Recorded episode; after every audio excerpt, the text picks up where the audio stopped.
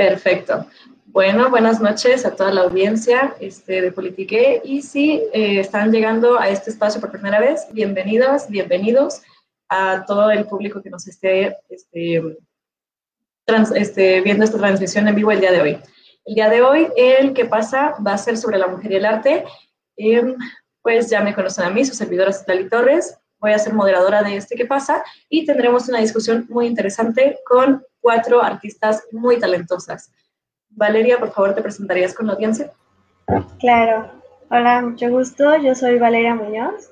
Soy estudiante de la licenciatura en danza contemporánea en el Instituto Superior de Artes Escénicas ISAE. Curso el sexto semestre y yo tomo pues clases de jazz, de ballet, de contemporáneo y estoy muy emocionada de estar aquí. Perfecto, muchas gracias Valeria. Andrea, por favor, te, nos, te presentarías ante la audiencia. Hola, mucho gusto. Soy Andrea Cedillo, soy estudiante de Artes Escénicas para la Expresión Teatral en la UDG. Estudio el octavo semestre. Actualmente participo en la obra de Saló, Los 120 días de Sodoma de Cinema Canta. Y pues aquí estoy para compartirles sobre mi área que es el teatro, actuación, todo eso. Muchas gracias, Andrea. Alba, por favor, te presentarías con la audiencia. Hola, eh, yo soy Alba Pulido. Soy estudiante de la carrera de Diseño de Interiores y Ambientación por parte de la UDG. Actualmente curso el octavo semestre y bueno, pues aquí espero compartirles un poquito de lo que sé. Muchas gracias, Alba. Y por último, pero no menos importante, Lucía, con su nombre eh, artístico azul. Este, se los presentamos, por favor, nos cuentas un poquito de ti. Hola, eh, yo soy Lucía Vargas, conocida normalmente, pero pues mis compañeros y toda la universidad me conocen como Azul. Estoy cursando actualmente la licenciatura de Letras Hispánicas y pues ya llevo toda mi vida leyendo y aprendiendo de otras culturas, así que espero que entre todas aquí armemos un bonito escenario que mostrar de lo que nosotros pensamos como arte y aprendemos. Perfecto, muchas gracias. Bueno, les comento a la audiencia que este, el que pasa de hoy va a tener tres momentos. Uno donde estaremos dando un recuento histórico sobre las diferentes áreas de cada una de nuestras eh, extraordinarias ponentes. En este caso, va a ser un recorrido histórico para que se pueda apreciar la expresión de la mujer en lo que sería la invisibilización que había tenido anteriormente. Luego tendremos el segundo momento, que es cuando les estaremos hablando de cómo la mujer es interpretada ya en un momento más del medievo, más contemporáneo, y eh, actualmente cómo ellas viven como mujeres su arte. Así que para empezar, eh, dando un poco de recorrido histórico, eh, voy a estarles hablando un poquito de lo que sería, en este caso, lo que es artes plásticas.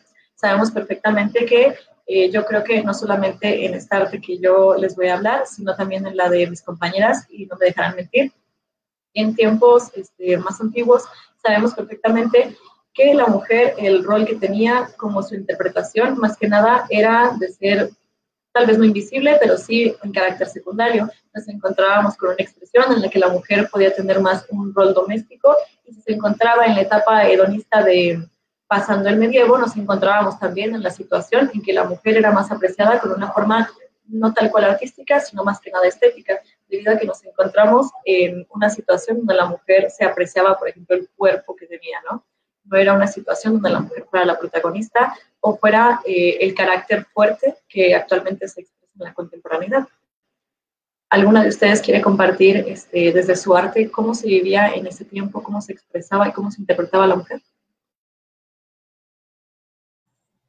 Eh, pues como comentas, Citlali, la mujer siempre ha tenido como un papel más secundario de hecho, si pensamos en la literatura, en cómo intentan recordar obras similares a la época del sí, del medievo, no nos llega ninguna escritora porque realmente pues, las mujeres no escribían, entonces las mujeres tenían un papel así como de, salen en los libros, pero siempre salen como protagonistas muy secundarias o las esposas perfectas de los, de los héroes, en este caso, ayudando a su modelo, pero nunca teniendo su modelo propio de, de pensamiento y por personalidad.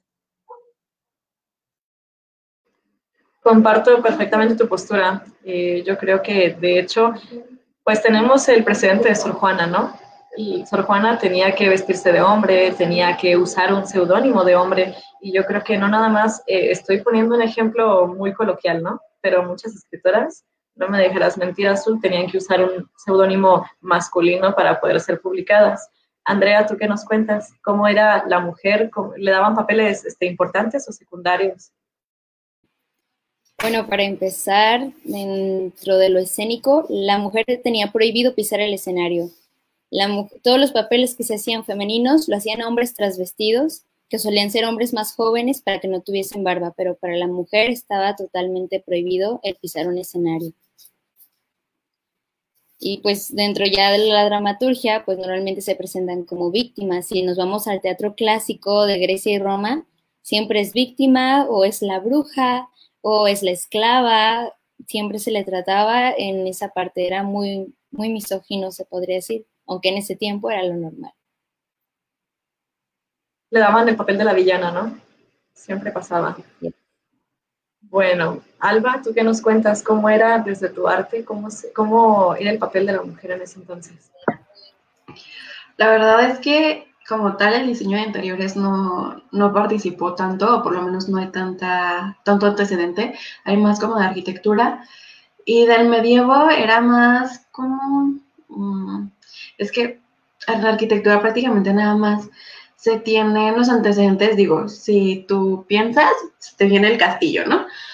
Pero el castillo para la princesa, entonces era así como, no hay como tanto reconocimiento de una mujer que realmente haya hecho algo. De seguro hubo, no sé, una mujer que incluso, porque ahí fue cuando se dieron cuenta de que necesitaban una mesa, una silla, todo esto se empezó a usar, pero de seguramente una mujer participó, pero así como un hombre que se destaque no existe.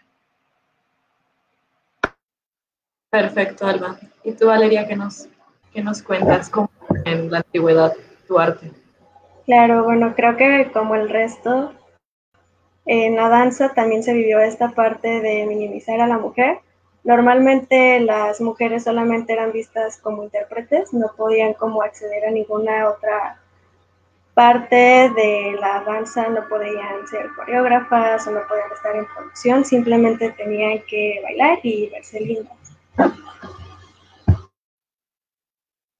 Se basaban más en, mostrar la belleza de la mujer, ¿no? No el talento.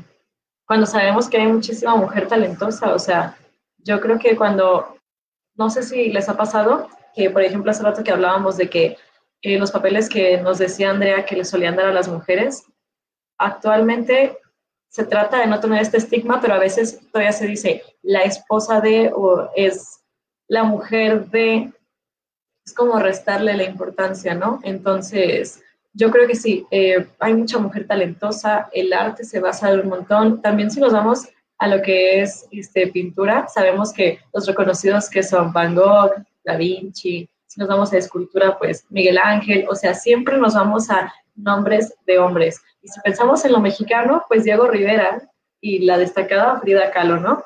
Pero nunca nos vamos a otra cuestión donde se puede encontrar verdaderamente perfiles que la gente pondere en el arte según la mujer.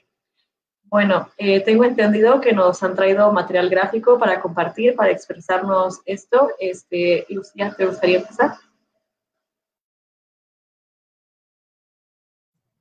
Sí, perfecto.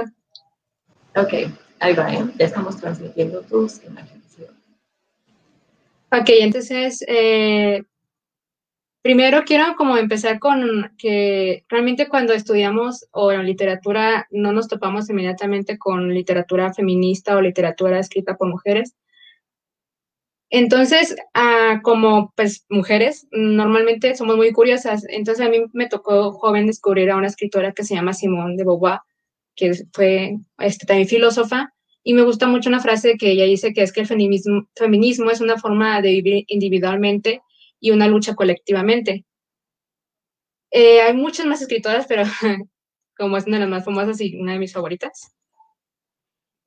Eh, quisiera empezar como con una mm, mención especial a un grupo que yo admiro mucho que se llama Las Sin Sombrero, porque son específicamente 27 este, escritoras que en una, en una época donde era muy dominada por hombres, ellas eran nombradas como, pues, se nombraron a sí mismas como las, las sin sombrero, porque hace alusión a que los hombres usan sombrero. Ellas, en cambio, pues, hablan de grandes este, temas que no eran tocados como ensayos, porque los ensayos, pues, es algo muy académico y muy que la mujer, pues, no se relacionaba en esos tiempos y se sabe más que de ellas por nada por la historia que lograron. Estas mujeres pues se, deben recordar y, se, llaman, se llaman, unos nombres que rescaté fueron Josefina de la Torre, Rosa Sanchel, Concha Méndez. Y ya cambiando de, de, tema, perdón, otra vez, este, de las escritoras anteriores al siglo XIX, pues como dije al principio, no era como conocido una, no tenemos un canon o una literatura que quiere decir que cumple con ciertas reglas de, de lo que para de ciertos críticos para que pueda ser considerada como literatura. Y no es que a lo mejor no haya mujeres escritoras, porque yo pienso, pues de seguro alguien debería de escribir un diario, como tenemos el ejemplo de Ana Frank. Entonces, ¿por qué no nos han llegado? Más bien es porque yo creo que tenían o miedo o simplemente nunca se vieron a ellas mismas como escritoras. No quiere decir que no tuvieran talento, como decía Citlali hace un momento, sino de que hay mucho talento femenino, pero no se creen, ellas mismas no se creían merecedoras de estos cánones, e incluso la inteligencia era mal vista en una mujer o el que opinara mucho. Y no hay que olvidar también la palabra, bueno, alguna palabra que no me gusta como se utiliza actualmente es la palabra bruja, porque hay muchas mujeres incluso se utilizan para ofenderse a ellas mismas como llamándose bruja, pero yo pienso que las brujas eh, tenemos ahorita una idea muy equivocada del significado original porque pues somos criados con, una, con un catolicismo y ese tiene muchas ideas negativas sobre que una mujer piense y ejerza su propia libertad. Entonces, creo que cualquier persona que era inteligente era tachada de, de bruja o, o independiente. Ah, si podemos ver en la siguiente imagen de la presentación que, que hice, ah, ya. Eh, en la siguiente, donde dice seudónimos porfis. Gracias.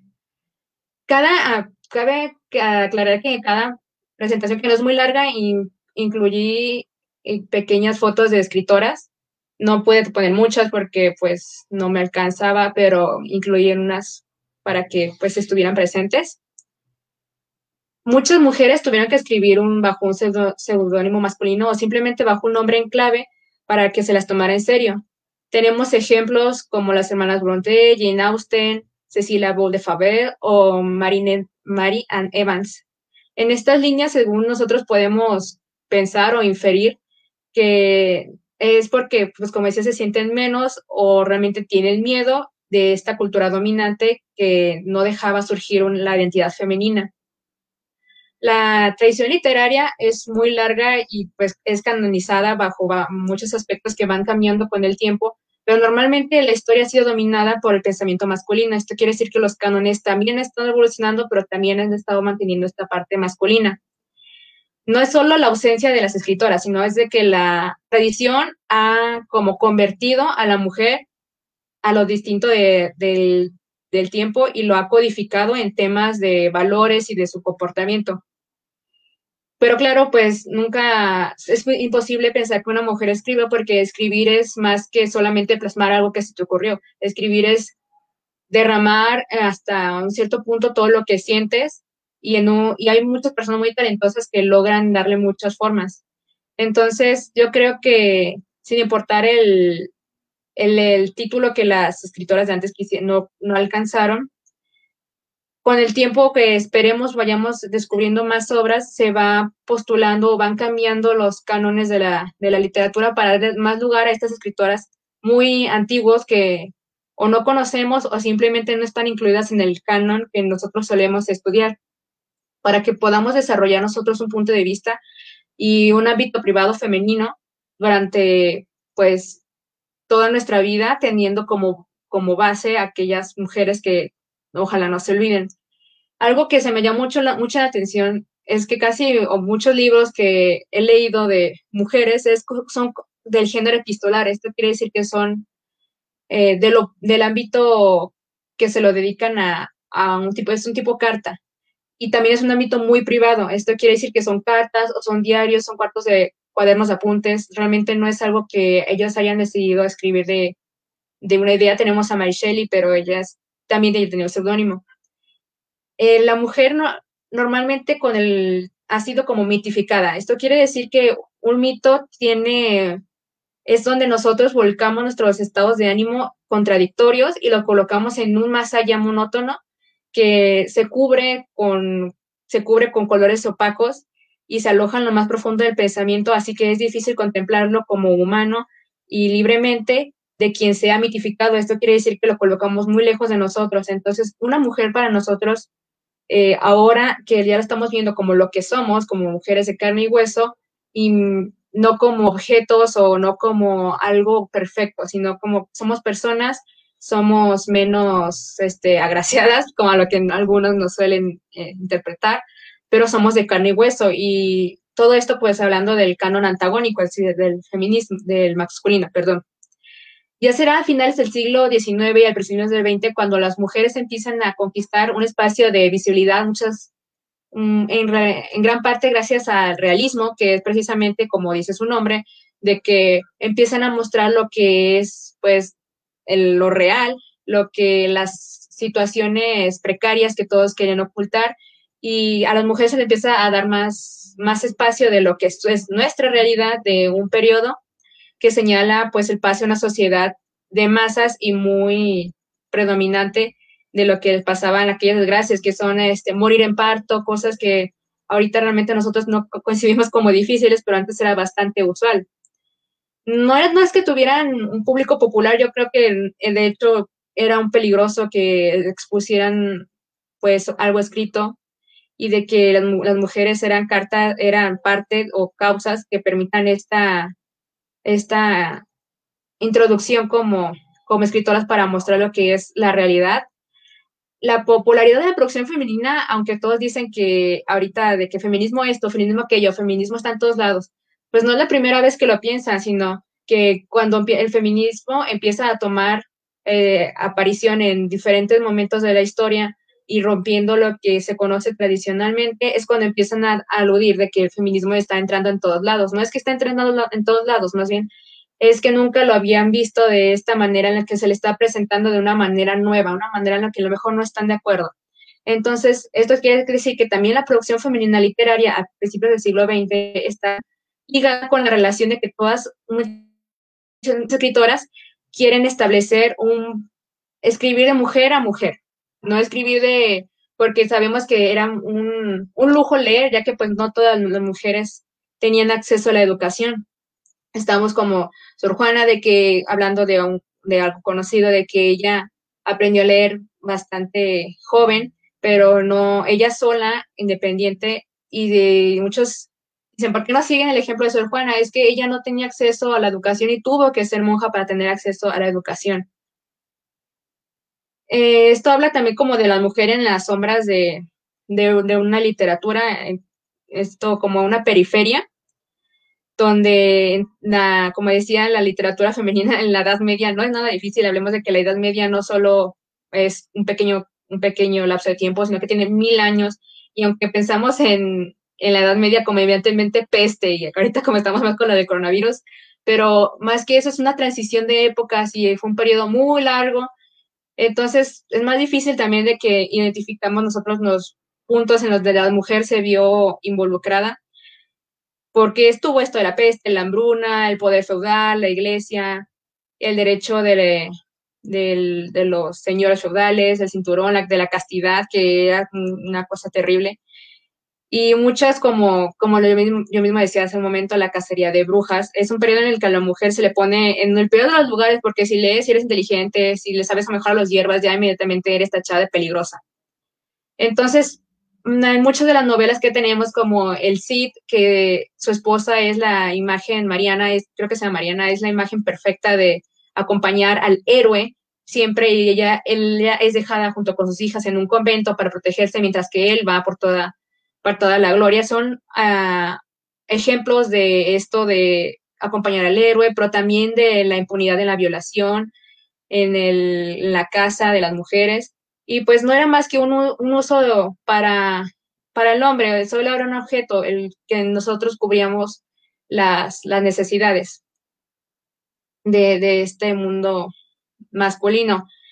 La figura de la mujer quedaba pues relegada solamente al de señora y dentro de los ejemplos que encontramos pues tenemos a Leonor López de las cartas de Loíza, que es una de mis, de mis partes favoritas, pero definitivamente eh, habla de ella como esta escritura de que tiene un ámbito íntimo, tiene un impacto muy importante en el hogar y en lo afectivo y tiene consecuencias en las decisiones de los hombres. Entonces no es como que, a pesar de que no se le da un rol muy protagónico, sus, sus consecuencias sí se ven bastante reflejadas en las acciones que, que podemos leer.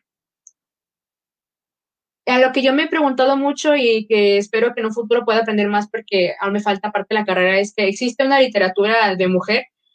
Si bien existe una literatura de género, no es lo mismo que una literatura de mujer. Una literatura femenina es diferente a la masculina. Es como una interrogante que aún a mí no se me, no se me eh, ilustra, que espero más que nada aprenderlo de, de, nada, porque pues es una cuestión que no solamente se sostiene en esta, en esta, se fue la palabra, perdón, cultura, sino ni en esta estructura de, canon literario, sino es como algo que pues todos podemos pensar de que por qué leemos tanta poesía de muchos escritores famosos y realmente no conocemos de mujeres casi, o sino que es catalogada inmediatamente como buena o mala literatura y que ahí se queda este asunto de la pragmática, es decir, del significado, que no se detiene a que nosotros propios nos detengamos a analizar bajo qué criterios o que bajo qué momentos históricos o políticas se, dice, se decide lo que es bueno o malo, sobre todo porque como dije, vamos evolucionando, entonces no creo que las, las, los asuntos de pragmática de canon literario se deben de quedar estáticos, sino que también deben de, de cambiar evolucionar, como el Quijote es una buena este, referencia de que antes era lo más, cuando considerado lo más vulgar, lo más como de fuchi, entonces, y ahora sin embargo es una, una obra con bastante prestigio. El, el lugar que, que, ocupan los personajes femeninos es un papel clave en la construcción de, de, de todo héroe, porque siempre, como dije, sus acciones tienen como, como un, una, un impacto importante. Tenemos varios ejemplos de, de, de, mujer en la, en la literatura, como tenemos a la típica mujer, este, la mujer virgen, que es una mujer pura, definida en temáticas religiosas. Una, podemos encontrar a una mujer que se presenta como un, un ideal a seguir, generando estos, estos comportamientos que son ideales. Mm, la religión marca siempre el modelo, es algo muy importante, y las conductas que esperan que adoptemos y funcionales para la sociedad que cree que crea esos mismos modelos conforme a un orden.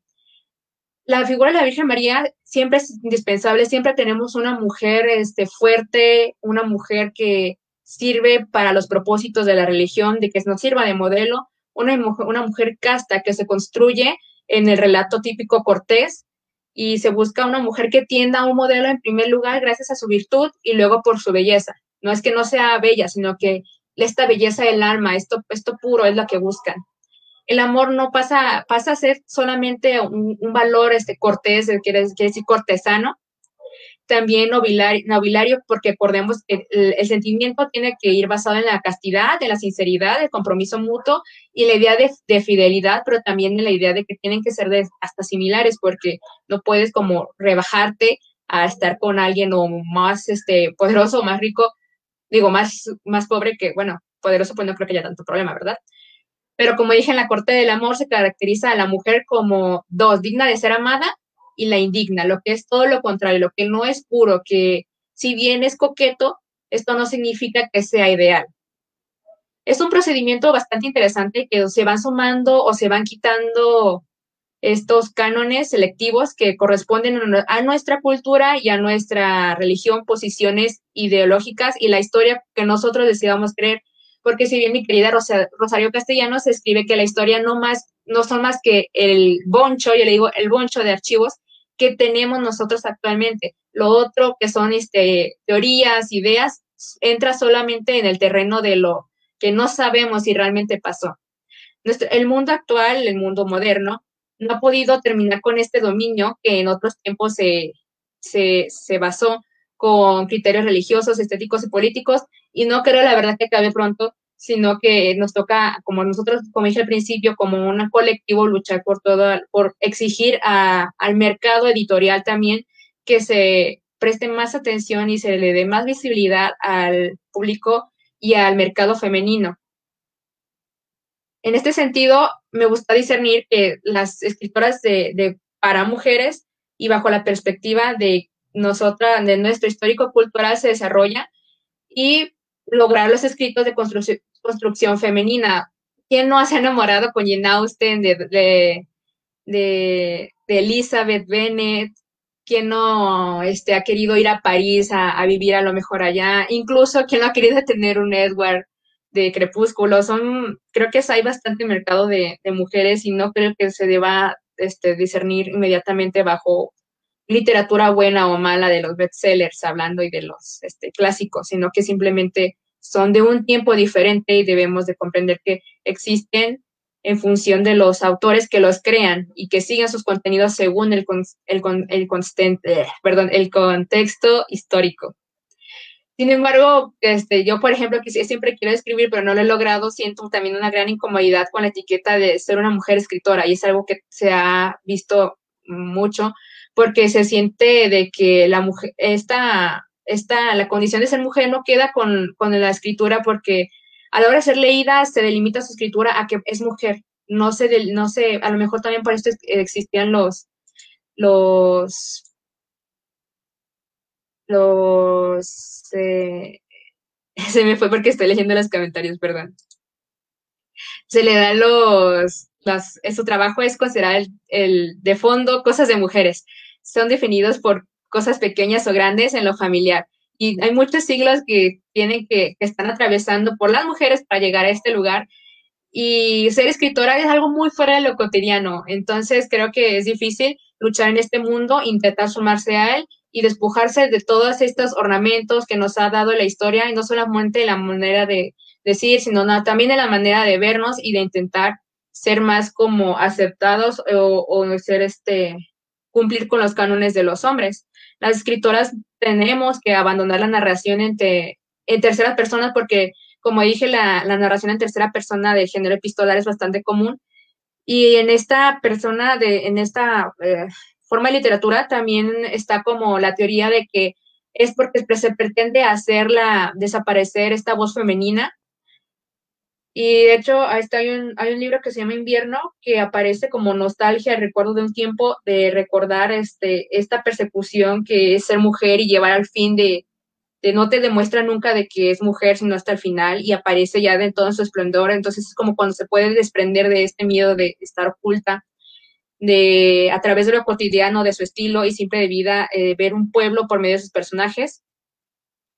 Es una forma de ver que la incapacidad del humano en la valorar la grandeza de los momentos que nos ofrece nuestro género y nuestras formas de pensar. Solo puede ser configurado en la forma en la que nuestra alma llega a plasmar nuestra forma de pensar, nuestros pensamientos, nuestras ideas en la pluma que ha sido conformada en el tipo de, de, cosas simples. Perfecto. Muchísimas gracias, Lu. Muy, muy, muy buena este, intervención. La verdad es que me encantó cómo nos recomendaste muchísimo libro, muchísima literatura. También esta pérdida de la estigmatización de que una mujer debe escribir en tercera persona debe acabarse ya, yo también lo creo. Este, abonándole a esto, yo también quiero un señor Darcy, quedé enamorada de él. Y este, bueno, pasando a esto, muchachas, algo que comentar. Ustedes han vivido la literatura también, me imagino, desde, pues, ustedes como mujeres. ¿Qué, qué opinan de todo esto de la literatura? Bueno, yo creo que sí tiene mucho sentido lo que dices. Yo también soy, bueno, soy aficionada a leer y creo que a partir de, de la lectura te vas creando a ti misma, ¿no?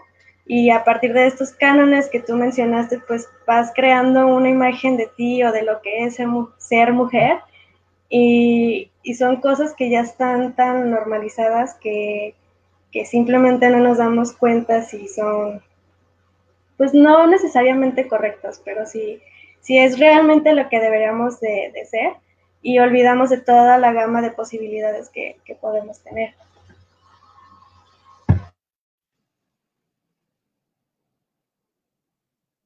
No sean tímidas, muchachas. ¿Alguien más? Estoy segura de que todas, todas hemos quedado enamoradas de un personaje femenino que seguramente no es la acompañante de ni la damisela en apuros. ¿Alguna ha tenido, no sé, algún personaje que diga, es mi superheroína, la amo? Bueno, hablando así como de ya más heroínas, yo soy súper mega fan de Harry Potter y pues obviamente Hermione es mi heroína. Ah, hasta hay un meme entre la comunidad mágica este, que se dice mucho de que sin Hermione, Harry Potter hubiera muerto el primer libro. sin ella no se completa. Sí, estoy totalmente de acuerdo con eso también. Totalmente de acuerdo, yo también soy fan de Harry Potter y honestamente Ron y Harry no hubieran podido hacer nada no la hayan armado. no, nunca. ¿Algún otro personaje así que se les venga como a la mente, muchachos? A mí, por ejemplo, a mí me encanta Jane Austen y sí quiero un Darcy, pero a mí me encanta esta Lizzie Bennett, o sea, yo la amo, porque va en contra de todos los cánones, no sé si han leído Orgullo y Prejuicio, pero todos los cánones que estaban preestablecidos para la mujer, ella decía, ¿por qué me tengo que vestir así? ¿Por qué tengo que ir que carruaje? O sea, a mí no me importa, si tengo dos piernas, las voy a usar y voy a ir hasta hasta el palacio de, donde está mi hermana. O sea, verdaderamente ella decía, yo puedo, y no necesariamente tenía que decir soy una mujer empoderada para demostrarlo, ella solamente lo hacía y ya.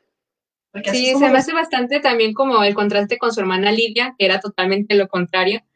Entonces es como de que obviamente uno queda como de mejor voy a ser como, como Liz Bennett. Yo tengo una amiga que me recuerda mucho a ella porque es como muy valiente, como muy, como que no necesita de nadie y es como de yo voy por eso y yo necesito eso. Ese empoderamiento que uno puede llegar a tener verdaderamente, como digo, no es necesario mencionarlo, uno simplemente lo acciona, ¿no? Cuando dice, creo que no estoy de acuerdo con el, escenario en el que me están poniendo como mujer, vamos a cambiar el chip, vamos a cambiarlo y vamos a, a revolucionar los estereotipos, los pensamientos y todas las acciones que se nos han quedado.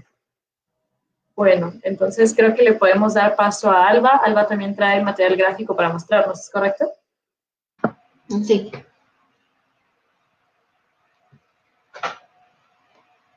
Igual vamos a esperar a que se vea. sí, ahí va. Ay, esa no es mía. Esa es la mía. Pero si quieren puedo ir yo. Ok, Valeria. Entonces, primero tú. Una disculpa, Alba. Ok. Bueno, como ya les iba yo comentando antes, este, por mucho tiempo la mujer, bueno, si quieres regresar, ahorita voy a hablar de estas mujeres que puse en las diapositivas. bueno, por mucho tiempo la mujer dentro de la danza simplemente se vio como una intérprete, no se veía como alguien más. Ya fue a partir del siglo XX que se viene todo esto de las vanguardias y hay como un rompimiento general en el arte es cuando también se rompe la danza clásica. Los bailarines dicen ya no queremos este, la academia, ya queremos bailar otras cosas, ya no queremos ser príncipes, no queremos ser princesas.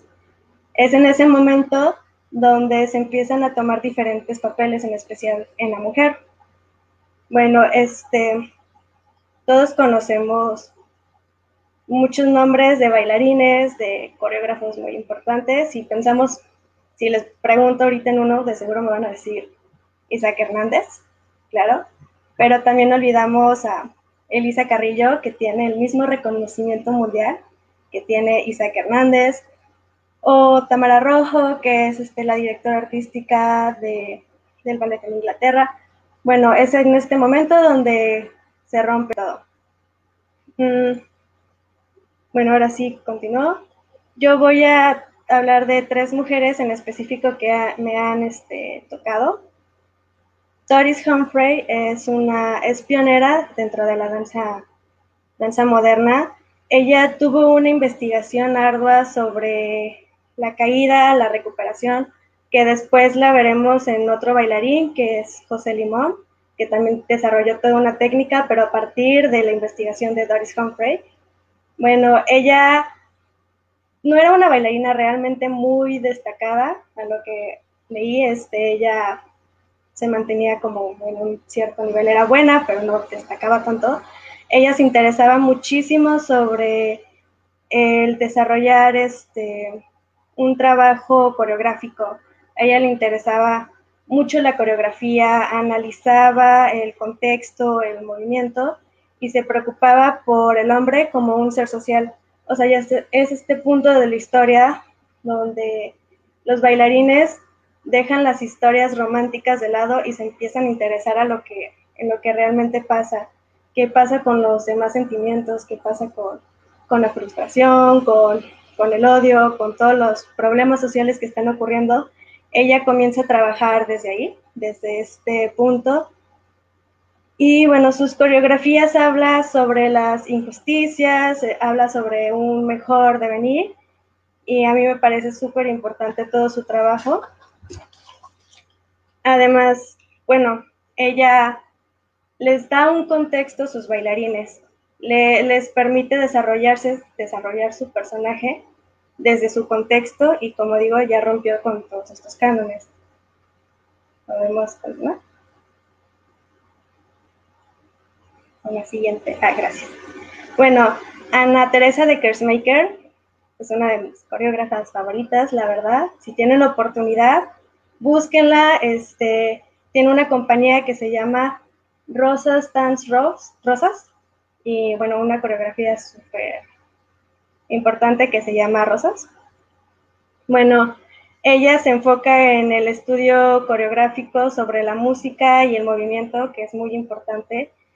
Pues esta relación la hace muchísimo más íntima.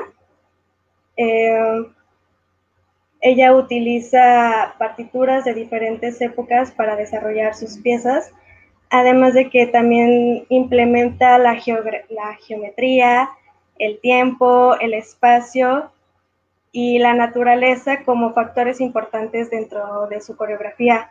Ella trabaja básicamente solamente con mujeres y bueno, también entra en este punto de las estructuras sociales, se preocupa por hablar y tocar temas sociales en su coreografía, pero de una forma muy, muy sutil y bueno, ella ha afectado muchísimo en mi trabajo personal. Creo que su movimiento me puedo identificar muchísimo con ella. Y vamos a ir con la última coreógrafa de las que les quería hablar y que creo que también muchos conocen. Ella es Pina Bauch. Es también pionera de la danza moderna, danza contemporánea. Y ella también dice, yo ya no quiero bailar ballet, ya no quiero bailar en zapatillas, yo quiero ser libre rompe por completo con, la academia y ella decide mostrar el cuerpo, el cuerpo humano desde algo más natural. Hablar es como abrirse, pero no abrirse solamente físicamente, sino también emocionalmente. Sus coreografías, ella siempre decía que quería, quería expresarse al mundo, al mundo, hablar de, sus emociones, pero que no la tacharan de una persona triste. Simplemente quería hablar y abrió muchos espacios en, en el mundo coreográfico, en el mundo de la danza. Le permitió a las mujeres abrirse, a hablar más sobre ellas mismas. Y en igual, igual que los hombres, este, les permitía como congeniar y que cada uno también se pusiera en el, lugar del otro y ver qué era lo que sucedía, sucedía ella siempre estaba buscando por, hacer algo, ¿no? Si a sus bailarines un ensayo les, ponía y solamente les decía, busca, ¿no? Y ellos decían, pues, buscar qué, no sé, tú busca, encuentra algo, y era como esta forma de, de crear me parece muy importante porque cambia por completo cómo se ve la danza hoy en día. Y bueno, yo he tenido un largo proceso dentro de la danza, comencé en en el ballet y ahora después en moderno y danza contemporánea, un poquito así como en historia. Y creo que sí me ha hecho una persona muchísimo más empática pero también en la danza creo que, que me dio muchos prejuicios y muchas, muchas cargas sociales sobre lo que es ser mujer, ¿no? Socialmente, bueno, la danza es una actividad femenina, pero al mismo tiempo no te permiten siempre hacer muchas cosas, bueno, últimamente sí ya te permiten hacer las cosas, pero al mismo tiempo no, en especial en, en la danza clásica te quedas como en esta idea de que tienes que ser etérea, bonita. Y lo bonito de la danza contemporánea es que simplemente puedes ser tú, puedes ser humana y, tener todos tus errores, tener tus virtudes y simplemente demostrarlo, disfrutarlo. Eh, también me alegra mucho que esto ya haya cambiado poco a poco. Hay muchos roles donde las mujeres ya somos más activas dentro de la danza, no solo de intérpretes, coreógrafas, sino que ahora también somos productoras, también somos creadoras, gestoras culturales. Todos estos ámbitos se están abriendo poco a poco dentro de la comunidad, que aún hay muchos mm, prejuicios, ¿sí? sobre cómo vamos a desarrollar nuestro trabajo, pero creo que poco a poco hemos demostrado que, que podemos crear muchas cosas este, a la par o mejores que muchos otros compañeros.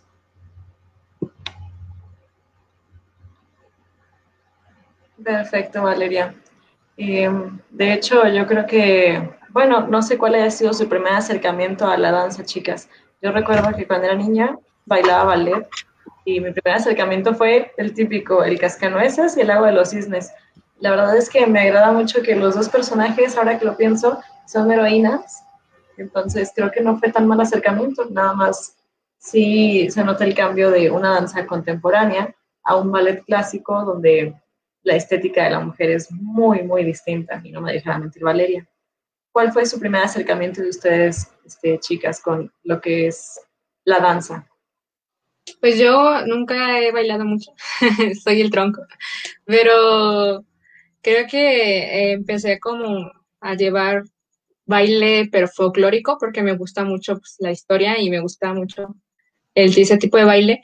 Pero me acuerdo que también hubo un tiempo en el que yo quería incursionar en el ballet y me acuerdo que conocí a alguien y me dijo, es que es un mundo muy pesado y es que hay muchos prejuicios y es que casi casi te critican porque si comes una manzana de más y realmente te trae muchos problemas y aunque son muchas mujeres, las mismas mujeres son las que como que se ponen a competir muy intenso y dije, ay, bueno, entonces se me da miedo.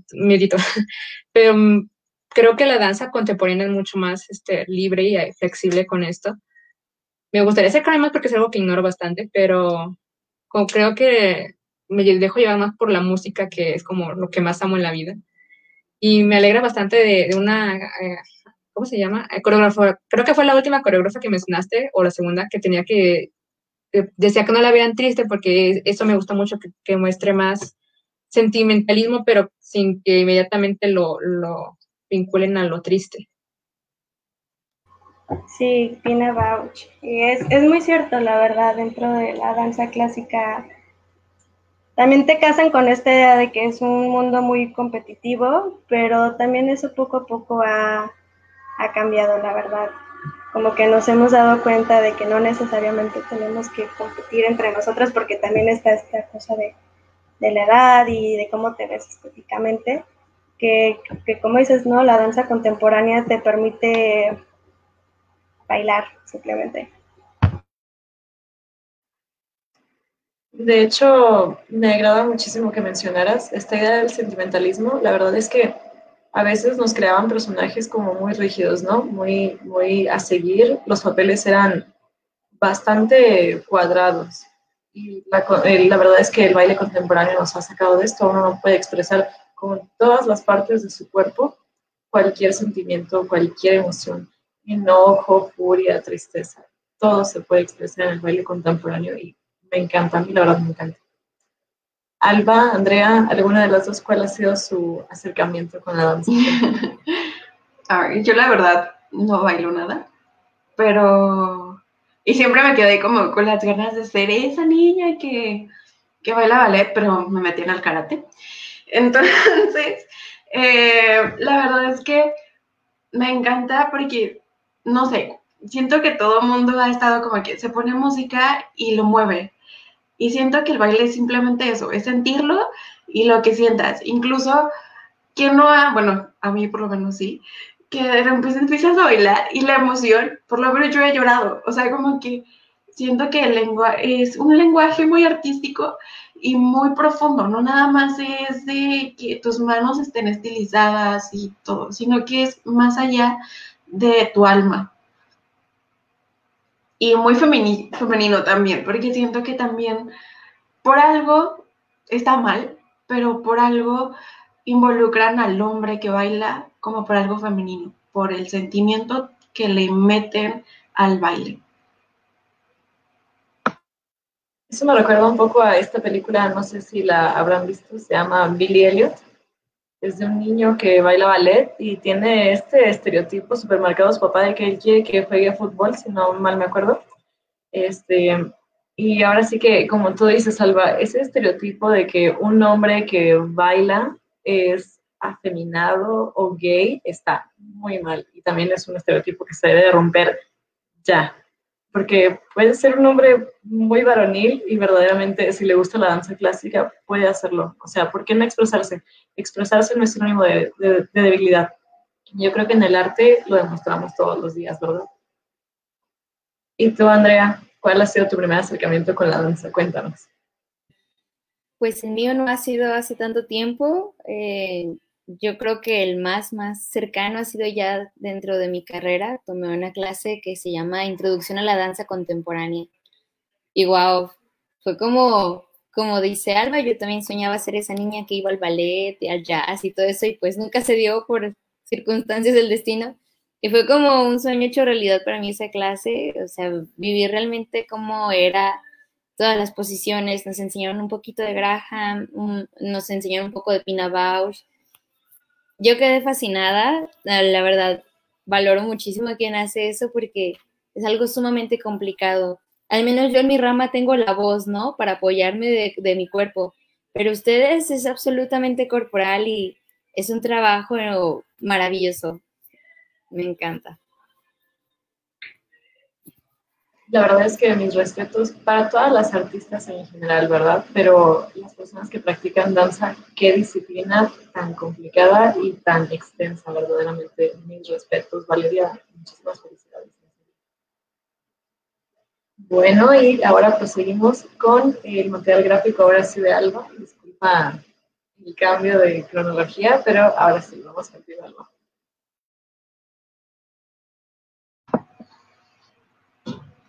Bien.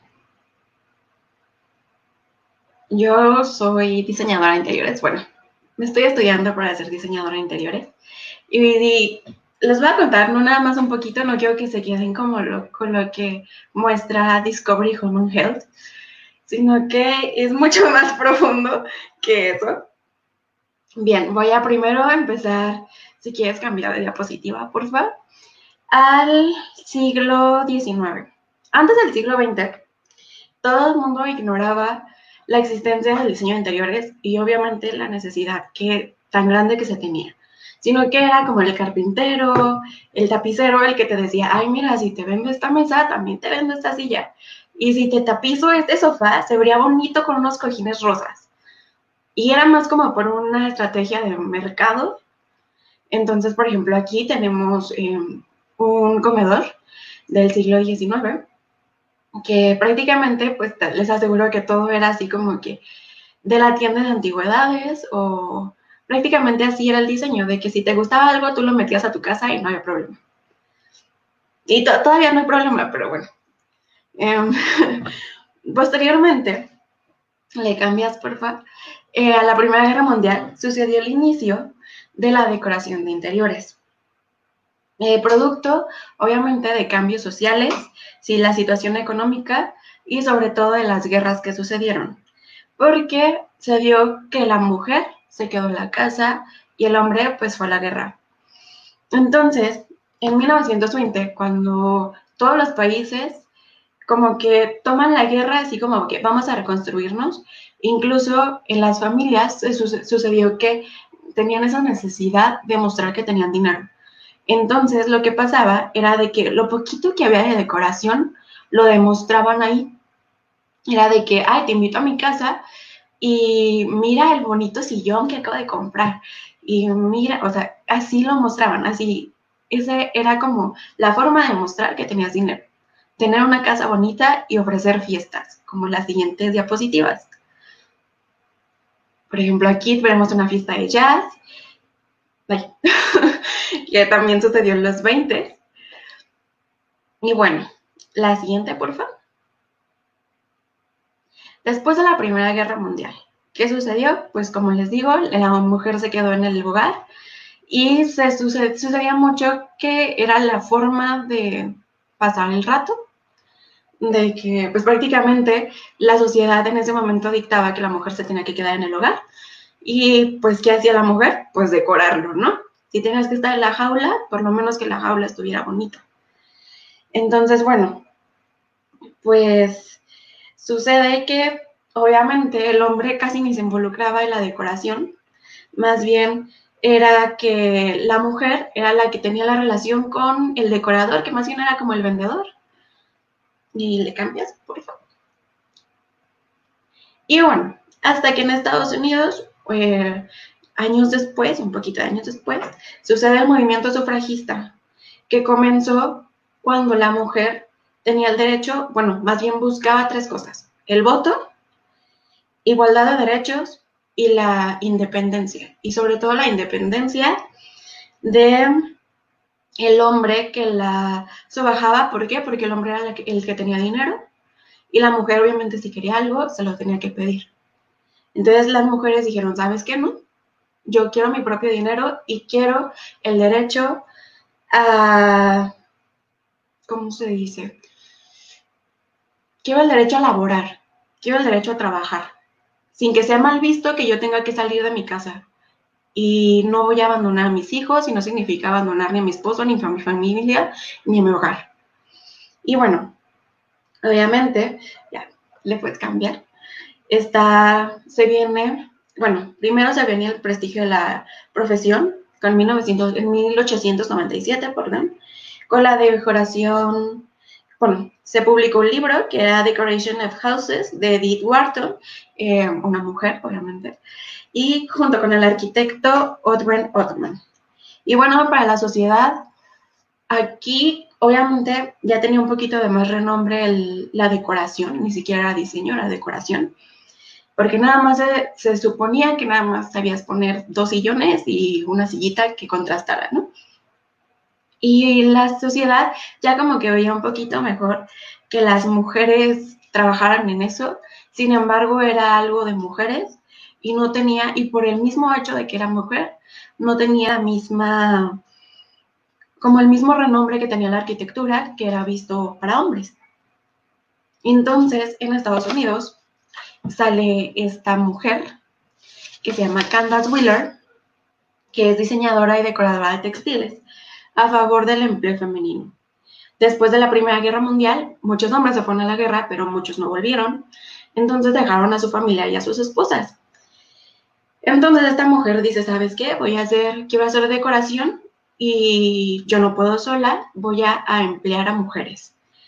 Y bueno, pues estuvo a favor del empleo femenino, creó varias sociedades, como la Sociedad Neoyorquina de Arte Decorativo, Después se quiso hacer un poquito más grande y se fue con Louis Comfort y creó la Asociación de Artistas. Y bueno, hasta 1883 formó su propia empresa llamada Sociedad de Artistas, que era nada más de ella, a, favor de el empleo femenino. Aparte de que ella fue la que promovió que una jefa también pudiera ser mujer porque tenía cargo, a su cargo desde carpinteros, el ebanista, el que te tapiza los sillones. Entonces era muy interesante que esta mujer era quien les mandara y no al revés. ¿Le cambias, por favor? Bueno, aquí está su libro y la, de, la foto de a su mano derecha es un salón que le dio la oportunidad de diseñar a ella, que es el eh, Salón Blue y está en la Casa Blanca de Estados Unidos. ¿Le cambias, Bueno, esa es su asociación, Tiffany and Associated. la siguiente. Y bueno, ahora vamos con Elsie the Wolf. Elsie the Wolf fuera actriz y de repente un día dijo, ¿sabes qué? Ya no quiero actuar, quiero ser decoración. Y esta mujer hizo The House in the Good Taste, ese es su libro, el que está ahí. Y bueno, fue pionera del arte por parte de su actuación y también fue decoradora de clientes muy exitosos, que si por ahí alguien sabe de eh, arquitectura, les van a sonar estos nombres de arquitectos. Oscar Wilde, Jim Berry, entre muchos otros que realmente pues son conocidos como arquitectos, pero por ejemplo, si los buscas, también se ve el interior y obviamente el interior se queda con el nombre de ellos, pero no, fue de ella. Vamos a la siguiente. Y bueno, en Inglaterra también existió Betty Joel, que ella prácticamente después de la Primera Guerra se queda sin esposo y ella no esperó a que le dieran trabajo, ella creó su propia em, fábrica de muebles.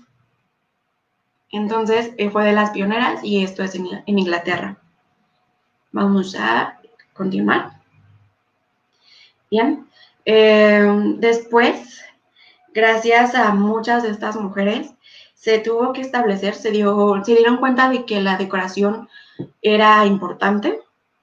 Entonces se estableció en Estados Unidos la asociación, ah, bueno, más bien el Instituto Americano de la Decoración Interior, hoy conocido como la Sociedad Americana de Diseñadores de Interiores, porque pues bueno, también existe una brecha entre el diseño y la decoración porque la decoración es un poquito más chiquito y el diseño nos da la capacidad de intervenir muchísimas otras áreas.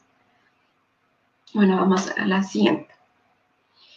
Y bueno, yo ahorita les voy a hablar de que por otro lado, también se reconoce a estas mujeres, que las acabo de mencionar. Sin embargo, también hay muchísimas otras que quedaron abajo de las, debajo de las sombras de grandes arquitectos. Por ejemplo, tenemos a Charlotte Perriand, mejor conocida como Le Corbusier. Le Corbusier era el arquitecto para el que ella trabajaba. Y él se quedó con muchas de sus obras. Ella les hacía, les ayudaba, por ejemplo, a hacer el mobiliario, a hacer los planos, a intervenir espacios, y sin embargo ella no aparece en ninguna parte de la historia. Todos estos son arquitectos que hasta la fecha se siguen viendo en el como historia de la arquitectura, sin embargo, siento que es muy importante mencionar a las mujeres que les ayudaban, que bueno, ni siquiera eran ayudantes, eran colaboradoras.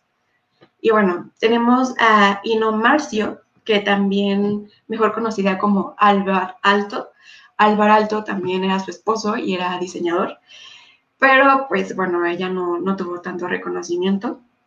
Y bueno, tenemos a Lily Range, mejor conocido como Miss Van der Rohe que también ella le hacía sus acuarelas. Antes, pues los planos no había, pues obviamente no había máquinas para hacer los planos. Y ella le hacía todas sus planimetrías y si tenía, le ayudaba con las estructuras. Bueno, eso ya es como un lenguaje muy técnico. Pero bueno, ella prácticamente hacía 50% del proyecto y bueno, cuando las escuchamos de ellas, nunca. Y bueno, claramente el diseño de interiores es producto de la lucha de cientos de mujeres que a través de la historia han eh, alzado la voz por una vocación y las cuales creo que les tenemos que agradecer muchísimo todos los que tenemos ahorita el privilegio de estudiar diseño de interiores eh, por hacernos un huequito en la historia de las profesiones, porque creo que sin ellos yo estaría estudiando arquitectura, que no me encanta, y ahora sé lo que quiero. Y bueno, actualmente el diseño de interiores para nada es nada más de mujeres, también hay hombres. Sin embargo, esos hombres son juzgados como heterosexuales, porque por lo mismo siento que de la, de la danza, perdón, eh, es como algo muy intuitivo. La decoración, siento que todo el mundo ha dicho como que de repente se queda viendo al, al muro y dice, ay, se vería mejor un cuadro ahí. O y si cambio esto, el sillón acá y todo el mundo, esa es intuición. Y un hombre que esté conectado con su intuición es muy mal visto. O es, no es mal visto, sino que es, em, pues, homosexual, según la sociedad. Entonces, también hay hombres heterosexuales Y claro que se puede. Sin embargo, hay una última lucha que también te, seguimos con esto en el diseño, que es, que ya a mí me lo han dicho incluso, que es que somos mujeres que estamos esperando a salir de la carrera y casarnos. Es decir, que el diseño se ve como algo muy fácil, entonces se nos ve como mujeres que hemos optado que no somos como tan fuertes como para elegir arquitectura. Y entonces, pues estamos esperando casarnos y tener éxito gracias al esposo. Y pues no, quiero decir que no. El diseño crea espacios bonitos, pero no siempre el espacio es bonito para nosotras. Y eso es lo último que quiero decir y pues ya, gracias. Muy buena intervención, Alba. Este, honestamente, yo no sabía tanta historia sobre el diseño de interiores. Em, la verdad es que mientras hablabas ahorita de esto, a lo mejor hasta lo asocié un poco en que, bueno, antes eh, creo que la forma del expresionismo de la mujer también era a través de su ropa, ¿no? De la moda. Ya ven los vestidos acá súper extravagantes que se usaban muy bellos en la época victoriana, por ejemplo.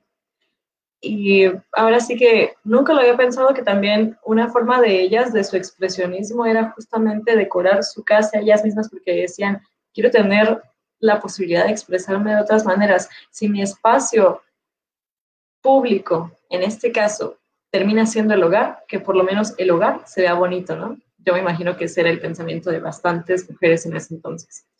No sé este, si alguien quiera añadir algún comentario. La verdad, me encantó escucharte, Alba no sabía de verdad de lo, lo rudimentario o lo autóctono que puede llegar a permearse el hecho de creer que el diseño de interiores es como la salida fácil al no estudio de la arquitectura. En este caso, sí, mucha gente lo había escuchado, pero, pero la verdad es que sí hace falta visibilizar que las dos tienen su luchita, las dos este, son diferentes cosas, ¿no?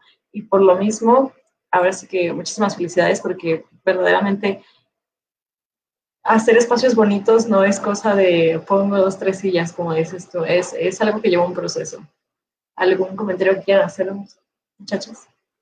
Pues yo no me imaginaba este, que, bueno, nunca me había puesto a pensar más bien en toda la, historia que lleva detrás del diseño de, de, interiores. Y también me ha tocado como escuchar esos comentarios como un poco como de el, el diseño de interiores es fácil o que es algo muy, mmm, más bien es menospreciado. Y creo que no, no es justo porque pues no cualquiera se le da esa habilidad de expresarse por medio de, de los intereses, sobre todo que se vea bien. Igual, me gustaría como que aclarar un poquito más. El diseño de interiores no nada más es interior. Eh, hay algo, una rama de nosotras bueno, nos digo nosotras porque el 90% del salón de clases es mujer, pero también hay hombres. Y no son homosexuales. y si lo son, no importa, pero solo quiero aclarar que si eres heterosexual, es totalmente normal que quieras estudiar diseño de interiores. Es muy padre. Pero bueno, también hay una rama que es la que, por ejemplo, yo me quiero dedicar, que se llama diseño efímero. El diseño efímero es el diseño que tarda muy poquito, no es como una casa que se queda ahí años, sino que así como su nombre lo dice, es algo que es como por un lapso chiquito. Y por ejemplo, las bailarinas o actrices, nosotros hacemos ese diseño. Eh, yo quiero hacer, el, por ejemplo, escenarios o las escenografías, eso es mi rama también. O incluso, por ejemplo, cuando vas caminando por las plazas y ves los aparadores, eso también es diseño de interiores. Incluso la tienda donde entras es diseño de interiores. Todo está por un diseñador, no nada más son arquitectos. Creciendo, yo cuando les explico a la gente qué es el diseño, les digo, el arquitecto es el huevito. Yo hago lo de adentro. Yo hago que el pollito funcione. Muy buena referencia, ¿eh? Muy, muy buena referencia. Ahora sí que tú puedes hacer que el huevito se vea bien por dentro cuando la gente nada más piensa en que se rompe el huevo para que salga el pollito. el pollito es lo importante. Bueno, muchachos, ¿algún otro comentario que quieran hacer sobre este tema tan importante? Mm, bueno, yo, yo realmente tampoco conocía muchísimo sobre la historia de diseño de interiores. Mi único mm, medio acercamiento es cuando este, vi un poquito la Van House y, y bueno, que a mí me quedó mucho de la Van House, era una diseñadora que se llama Gunta Stoltz y que ella se dedicó a básicamente a tejer porque no la dejaban hacer más porque se supone que era lo único que que, debía, que podían hacer las mujeres, porque decían que las mujeres eran bidimensionales y no había más.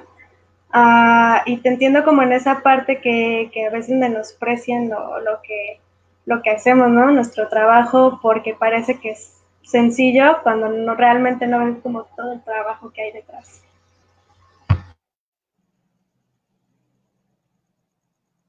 El arte debe dejar de ser infravalorado en todos los aspectos, a mi parecer todas las ramas están tan infravaloradas. Como también ese estereotipo muy marcado de si estudias artes, te vas a morir de hambre. Basta. No, no por estudiar algo artístico te vas a morir de hambre. No, ya se acabó y creo que aquí lo estamos demostrando. Se puede estudiar cualquier rama del arte y destacar de muchísimas maneras y también solventarse una misma la vida es como lo que decía Alba, no estamos aquí ateniéndonos al mientras me caso, ¿verdad? No, esos tiempos ya se acabaron. Una mujer ya quiere ser independiente y quiere solventarse con su propio bolsillo y su propio trabajo. Así que, bueno, procedemos entonces, por último, pero no menos importante, contigo, Andrea. Muchas gracias. Bueno, dejen que aparezca. Vale. Bien, bueno, yo quise poner algunas imágenes de referencia. Este, voy a empezar, pues ahora sí, desde los comienzos del teatro. esta imagen hace referencia a la obra de las suplicantes. Las suplicantes es una obra, una de las siete tragedias de Esquilo, en, dentro de los dramaturgos, porque solamente hay registro de hombres este, clásicos sobrevivieron muy pocas obras después del incendio de Alejandría. y entonces Esquilo es uno de ellos. Y él tiene su texto que es Las Suplicantes, que habla sobre las hijas de Danao, que son 50, que vienen huyendo de sus primos, los hijos de Egipto, otros 50 hombres, y que las quieren obligar a casarse con ellos. Pero, y toda la obra se desarrolla en, en los textos de teatro de clásico siempre hay un coro, ¿no? Están, son los, los coros los que apoyan los textos de quien está hablando y casi toda la obra es con el coro. Entonces todas estas mujeres vienen suplicando a la tierra de Argos que los protejan, les dicen a, los dioses, es que no me quiero entregar ante la violencia masculina, porque no iban a hacer unas bodas este, maravillosas de vestido blanco, donde se respetara lo que ellas querían, no, realmente iba a ser para someterse a ellos, iban a ser sus esclavos. Entonces esto primero yo lo pongo en cómo se muestra dentro del teatro a la mujer, ¿no? Ella tenía que huir porque se le quería destinar a casarse con alguien violento, eh, solamente porque así lo dictaban sus padres. Al final en este texto logran convencer al rey de Argos, él se compadece, habla con su pueblo y es como, les damos auxilio o no. Al final acepta a pesar de saber que eso puede desatar una guerra. Me parecen muy curiosos los textos antiguos porque en unas partes son muy misóginos, pero en otra parte les dan como una voz. Es muy curioso, recomiendo mucho estos tipos de texto. Pero bueno, pasamos a la siguiente diapositiva.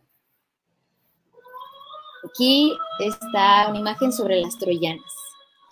Este es un texto de Eurípides, de las 19 tragedias de Eurípides. De él sobreviven muchas más. Y aquí es un texto muy pesado de leer, es muy cansado porque es una tragedia tras otra. Nos habla de Cuba, de Helena, de Andrómaca, y todas es como una serie de tragedias, cada una representa diferentes tipos, ¿no? En Ecuba es la mujer sin patria, la mujer sin esposo. Ella era una reina, era reina en Troya. Cuando se desata toda la guerra, matan a su esposo, matan a sus hijos, a una, de sus hijas, que también sale en este texto, Cassandra, ella está como tocada por los dioses, ella representa a la mujer ilusa, tiene que entregarla y ya es la única hija que le queda. Ya es una anciana Écuba, está ciega, le han quitado todo, ella representa la humillación. Como ya mencioné, está Cassandra, ella es la mujer ilusa y ella está feliz de aceptar su destino porque se va a entregar a los dioses y va a morir de una manera noble. Luego está Andrómaca, que es el dolor, el dolor de madre. Ella representa el dolor de las madres. Le matan a su esposo Héctor, termina siendo esclava del que asesinó a su esposo, lleva a su hijo al fruto de su amor y lo va a tener que entregar a las ruinas de su antigua Troya. Entonces lleva a su hijo ahí, pero prácticamente su hijo va a ser sacrificado ante sus ojos. Y al final está Elena, que ella representa la belleza. Por Elena se desata la batalla de Troya, porque ella no tiene la culpa de ser hermosa y de ser seductora.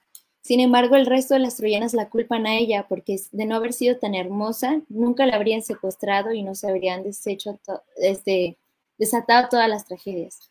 Entonces también se me hace aquí un texto muy fuerte porque te muestra cómo tenían a la mujer en diferentes posiciones, ¿no? Era sufrir desde ser madre, pero sufres porque eres hermosa, pero sufres porque se te murió el marido y ya. Entonces eran, no sé, son unos momentos muy fuertes. Está un poco pesado, pero pues es muy interesante de leer. En la siguiente diapositiva, por favor. Aquí hablamos otra vez de Ecuba. A Ecuba se le menciona en muchos textos. Y en este texto en particular, que también es de Eurípides, me gusta más, porque e, ella se venga, logra una venganza ante el que le mató a su hijo. Lo engaña, haciendo que otras esclavas la ayuden, las ayuda a sublevarse. Entonces lleva al asesino de su hijo a una cabaña y entre las otras esclavas lo sujetan y ella lo deja ciego. Y hay que tener claro que ella ya era ciega. Entonces decide dejarlo de la misma manera porque ella sabe que es una condición peor que la muerte para un hombre en guerra.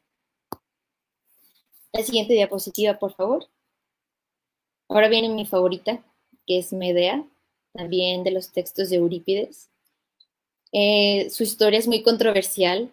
Ella deja su patria por casarse con, con Jaso, así se llamaba su marido, al que los dioses le juegan una mala jugada media y hacen que se enamore de él. Ella sabe de brujería y entonces consigue casarse con Jaso. Pero al hacerlo, traiciona a su patria, traiciona a su padre y lo deja todo por estar con él. Huyen hacia otra parte, hacia el reino de Creonte. Pero al llegar aquí, ya tienen dos hijos, Jaso se da cuenta que ya no quiere estar con ella y que iría mejor si se, se acepta casarse con el hijo con la hija de Creonte. Entonces Medea enfurece porque es como yo este, rompí mi patria, traicioné a mi familia, traicioné a mi padre por ti, y tú me vas a dejar solamente así como así con dos hijos porque te están ofreciendo el título de príncipe. Entonces ella planea una venganza muy bien planeada, o sea, muy meticulosa. Ella decide hacerle un regalo a la futura esposa de Jaso. Jaso sabía que ella se iba a vengar, entonces la destierra, pero ella le va y le suplica que le dé un día, un día para poder despedirse de lo que había sido su patria por un tiempo.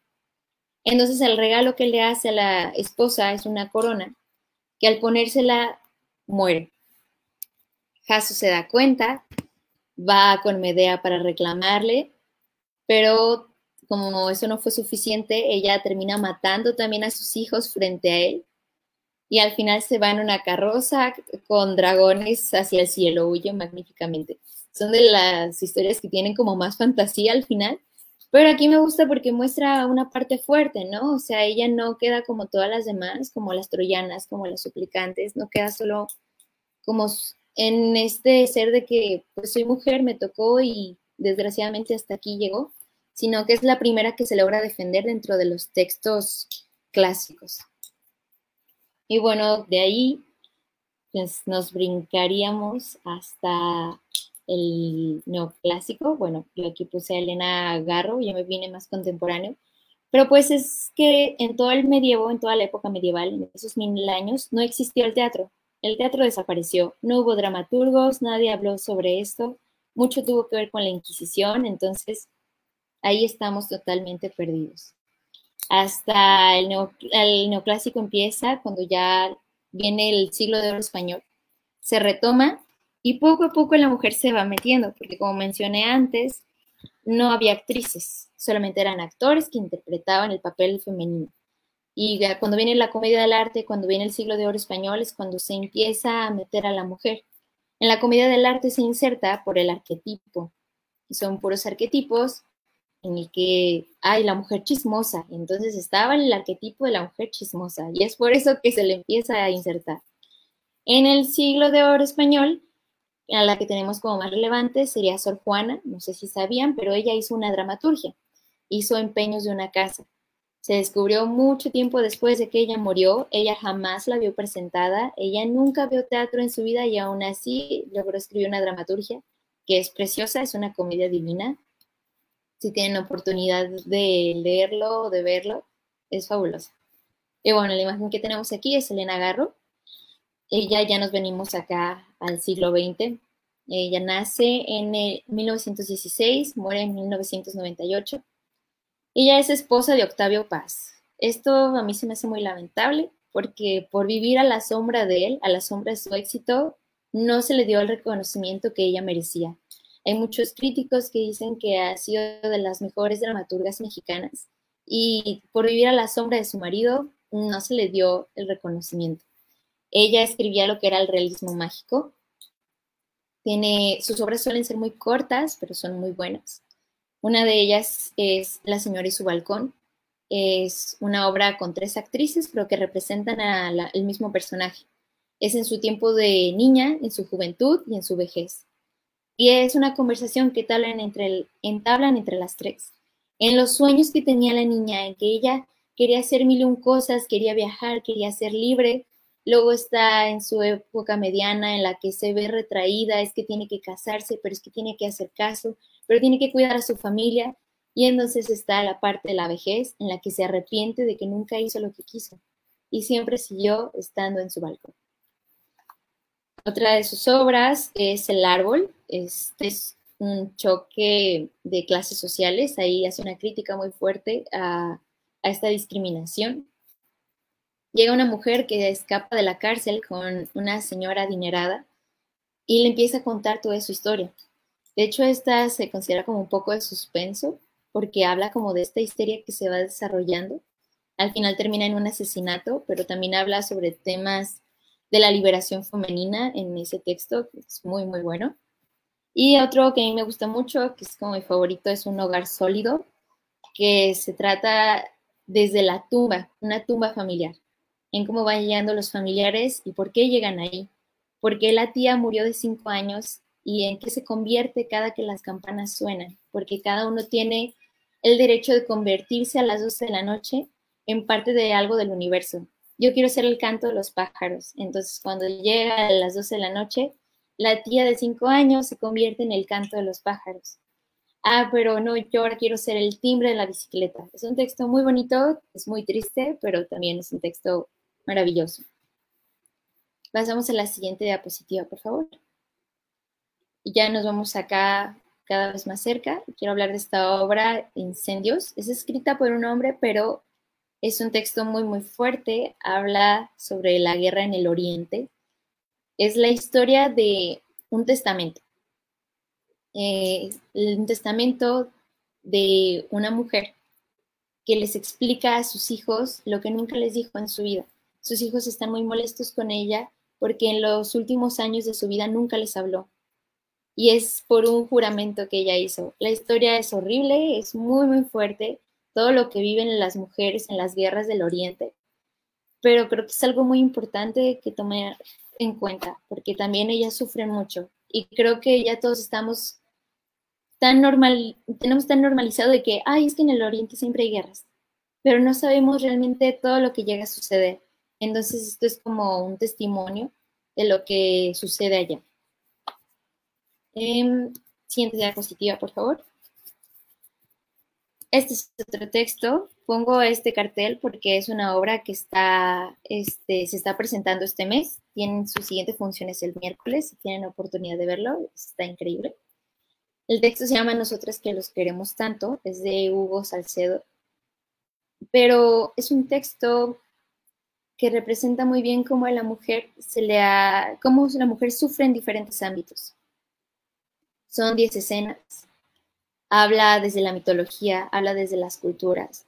Habla, por ejemplo, una historia en China sobre que a las mujeres se les ponían vendas en los pies para que sus pies fueran pequeños. Pero también habla de un contexto mexicano en el que están haciendo un trato con el vecino para vender a su hija y se refieren a ella como, ah, ya checaste sus ubres, ah, ya checaste que va a ser fértil. Pero también nos manda de nuevo al oriente y en cómo una mujer tiene que pagar porque su hermano se besó con alguien, pero la que tiene que sufrir los latigazos es ella. Son textos también muy impactantes que nos hablan desde diferentes culturas. También habla desde la mitología. Eh, hay un texto que se basa sobre Io, no sé si conocen la historia de Io, pero ella es violada por Zeus.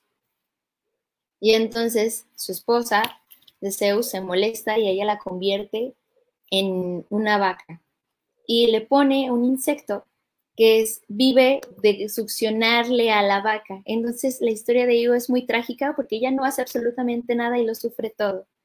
Entonces también habla sobre ello, también habla desde María, este, ya en la, la parte judeocristiana, pero sacan a María cuestionándose, pero es que yo quiero sentir lo sexual, yo quiero sentir mi sensualidad, yo quiero concebir un hijo como es, ¿por qué me lo tienen que dar sin tener que pasar por todo lo demás? Todos estos textos son pequeñas escenas, se habla en esta obra de nosotras que los queremos tanto. Siguiente diapositiva, por favor. Ahora quiero hablar de también artistas mexicanas. Ella es Susana Romo, ella es directora, eh, es cofundadora de La Deriva Teatro. Ella hace teatro para jóvenes audiencias, hace teatro para bebés, que es algo, un reto magnífico.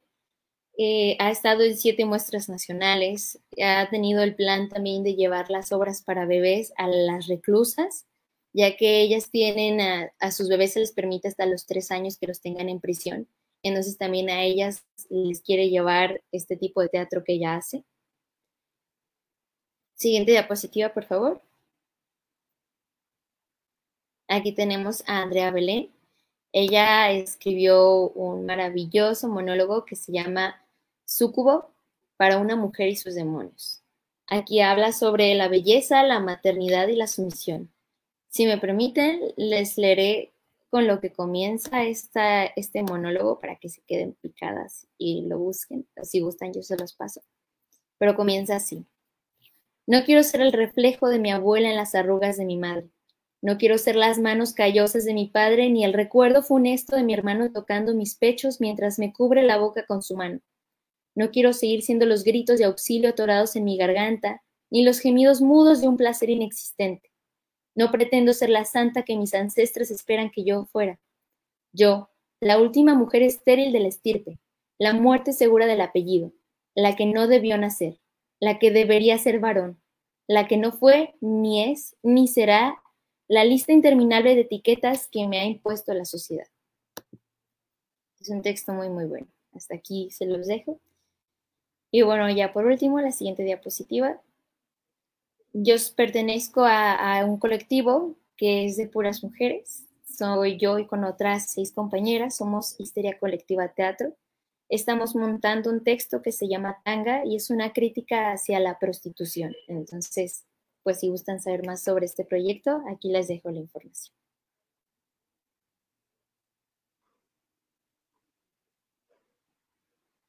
Qué bellísimo todo, Andrea, verdad cuando leíste el texto casi lloro. Yo creo que es muy fuerte lo que transmite. Y desgraciadamente, eso es el teatro, eso es el arte, te hace sentirlo todo en carne propia. Y creo que el reflejo de esto es ese pequeño texto que leíste al principio de. Creo que muchas mujeres se sienten identificadas con ese tipo de cosas. No queremos el recuerdo de algún mal momento, de algo o una acción que un hombre tuvo sobre nosotras. Queremos nosotros tener nuestro propio recuerdo, nuestra propia trascendencia. Y No, verdaderamente me dejaste sin palabras. Muy, muy buena intervención. En serio, muy, muy buena. Eres una actriz muy talentosa. Se las recomiendo mucho, ¿eh? Si quieren buen teatro, vayan a verla. Y muchachas, comentarios. Pues a mí me gustó mucho la intervención porque conozco, bueno, con, sí, conozco casi todo lo que mencionaste, desde Esquilo hasta, y pues es como, me trae bonitos recuerdos porque así empecé mi carrera con leyendo estos, y me acuerdo que el maestro decía que en la figura de la mujer era como que siempre recibía malas cosas, hablando, por ejemplo, de Zeus, de que ah, era la los castigaba mucho a las amantes, aunque yo no tenía nada que ver, y, también de, de Esquilo que ponía a, a, una, a mujeres muy, muy fuertes, pero que como que circunstancias del destino eran desfavorables, pero siempre intervenía la magia en él, y entonces es algo que, que me gustó mucho en el teatro y también en la literatura, que comparten muchas cosas en común, pero no sé, me, me gustó todo y espero verte de pronto en el, en el, teatro, porque la verdad es que casi no suelo ir a ver ese teatro.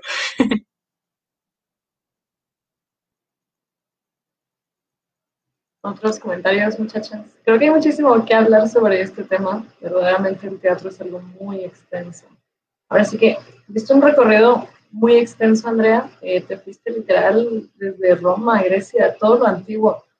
Y fíjate, yo desconocía completamente que no hubo teatro en el medievo, ¿eh? Me, me quedé en shock. Dije, wow. Sí es cierto, me puse a pensarlo, no hubo ninguna obra de teatro que yo recuerde. Dije, y es que casi, casi, todas las obras de teatro de ese tipo eran como este alrededor de, de, villancicos y de representaciones de la Biblia, entonces realmente no eran obra de teatro. O en, en México sí hubo, pero como para incursionar en el miedo de, de que si adoras a, a, una piedra te vaya, te va el demonio, era cosas así. Todo muy pegado a la religión. Sí, bastante, bueno, no fea, las, las personas feas. Ok. Valeria, Alba, comentarios. Bueno, yo llevé algunas clases de teatro en la carrera, nos dan un semestre completo. Digo, lo vemos todo muy por encimita porque pues, en un semestre obviamente no vas a verlo de una carrera, así, nada vimos.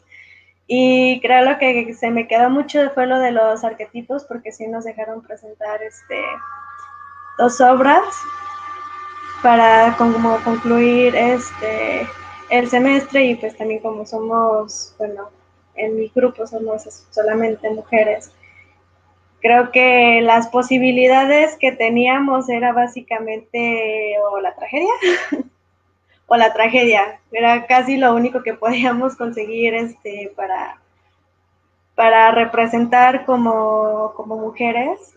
Uh, yo conozco algunos de los proyectos que mencionaste, porque como un ámbito medio relacionado, la verdad, danza, y teatro.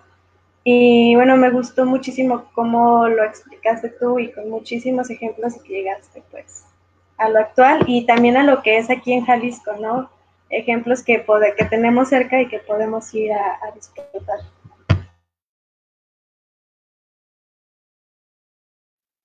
Sí, me encantó que nos hablaste de lo internacional, pero también rescataste lo nacional, que a veces lo olvidamos un poquito, ¿no?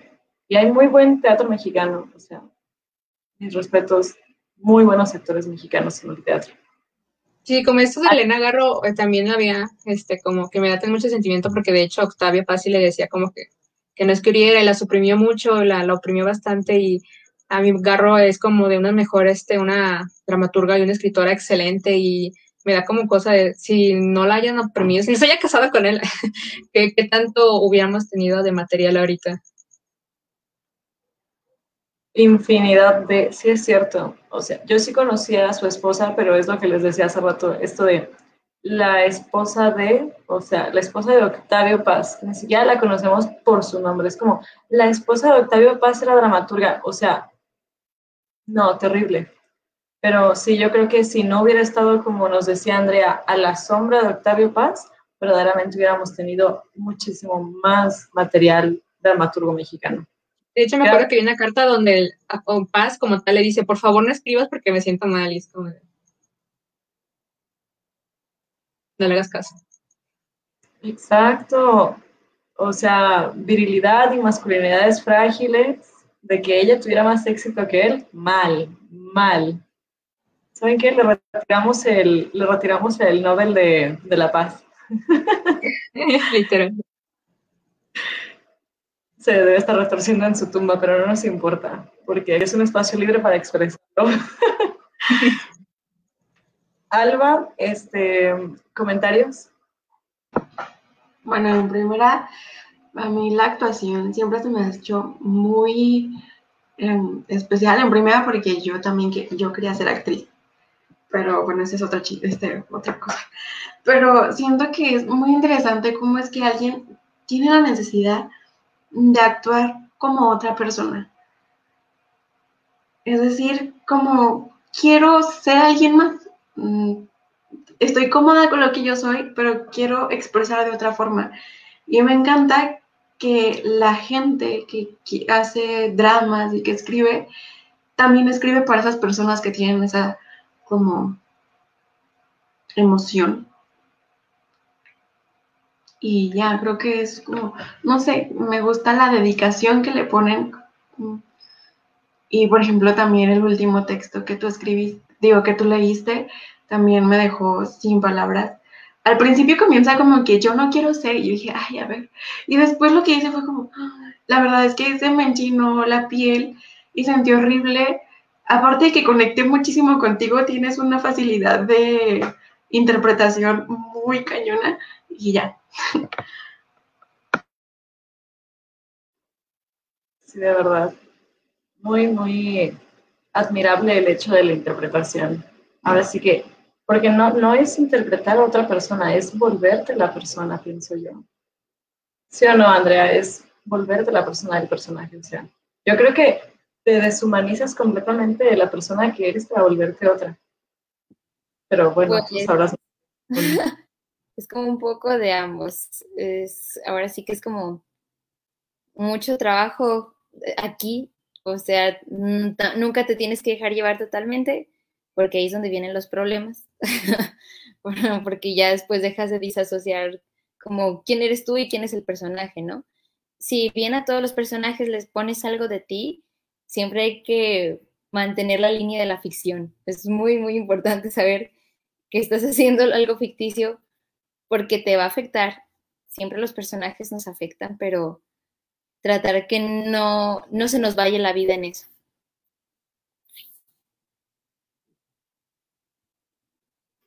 Muy bueno.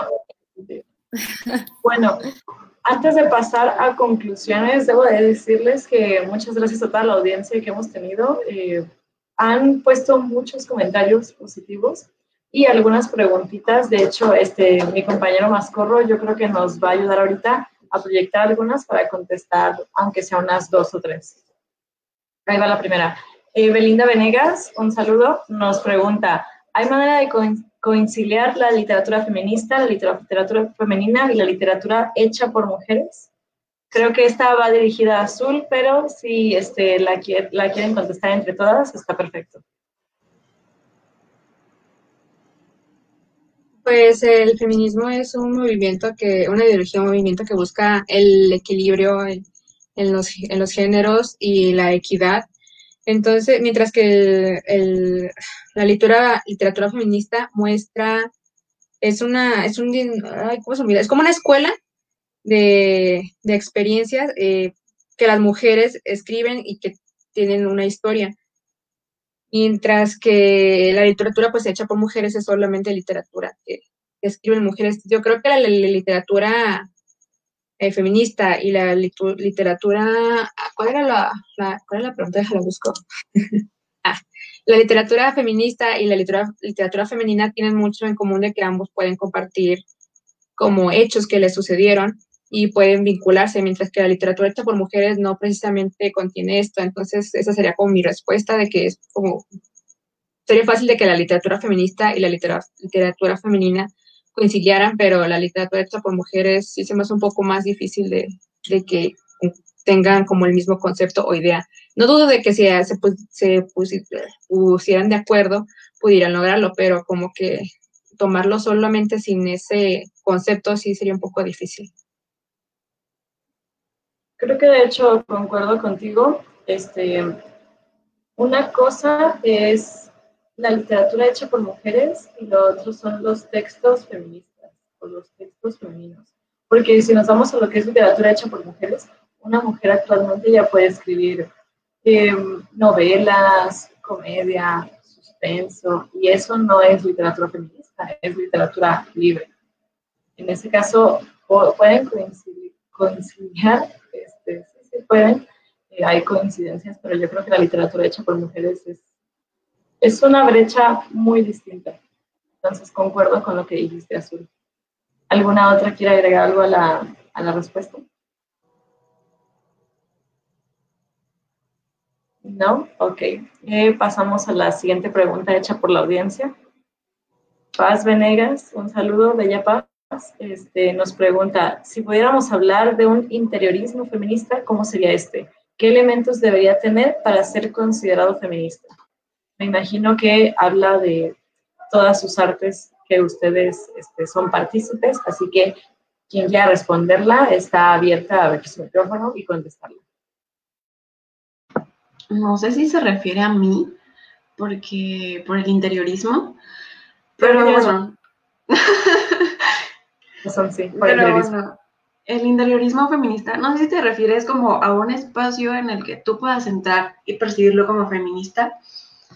Em, me voy a centrar más en yo como persona feminista, ¿qué puedo hacer para apoyar siendo interiorista?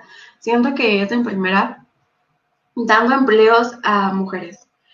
O sea, que hasta la persona que te vende el piso sea una emprendedora, hasta la persona que a lo mejor te va a vender, te va a hacer las sillas, sea emprendedora. O sea, que apoyes, o sea, que apoyes más que nada a las mujeres en la red que crea todo tu proyecto.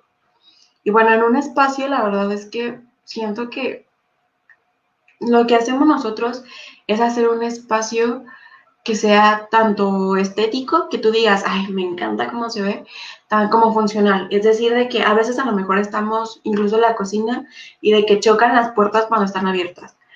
Y siento que algo, un espacio feminista es hacer el espacio lo más óptimo posible para ayudar, no sé, por ejemplo, a lo mejor una oficina eh, con alguna asociación que ayuda al feminismo, no sé, es que hay muchas vertientes, a lo mejor. No estoy entendiendo bien la pregunta.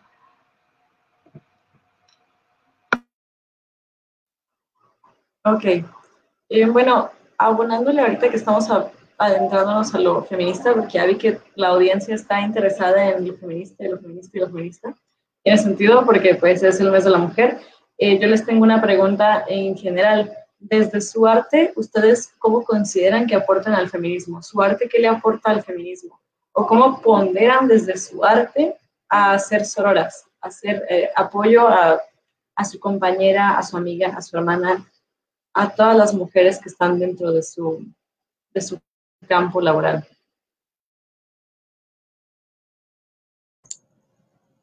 Pues yo eh, incursiones sobre todo en pues, hacer conocer o exponer textos escritos por mujeres y que también tengan un, un, enfoque femenino fuerte porque creo que es importante dar a conocer estas obras y también dar a conocer los puntos de vista que tenemos a través de un recorrido histórico, así como también apoyar a los emprendedoras que encuentro en toda mi universidad, que como tú sabes, había de todo en, Cooks.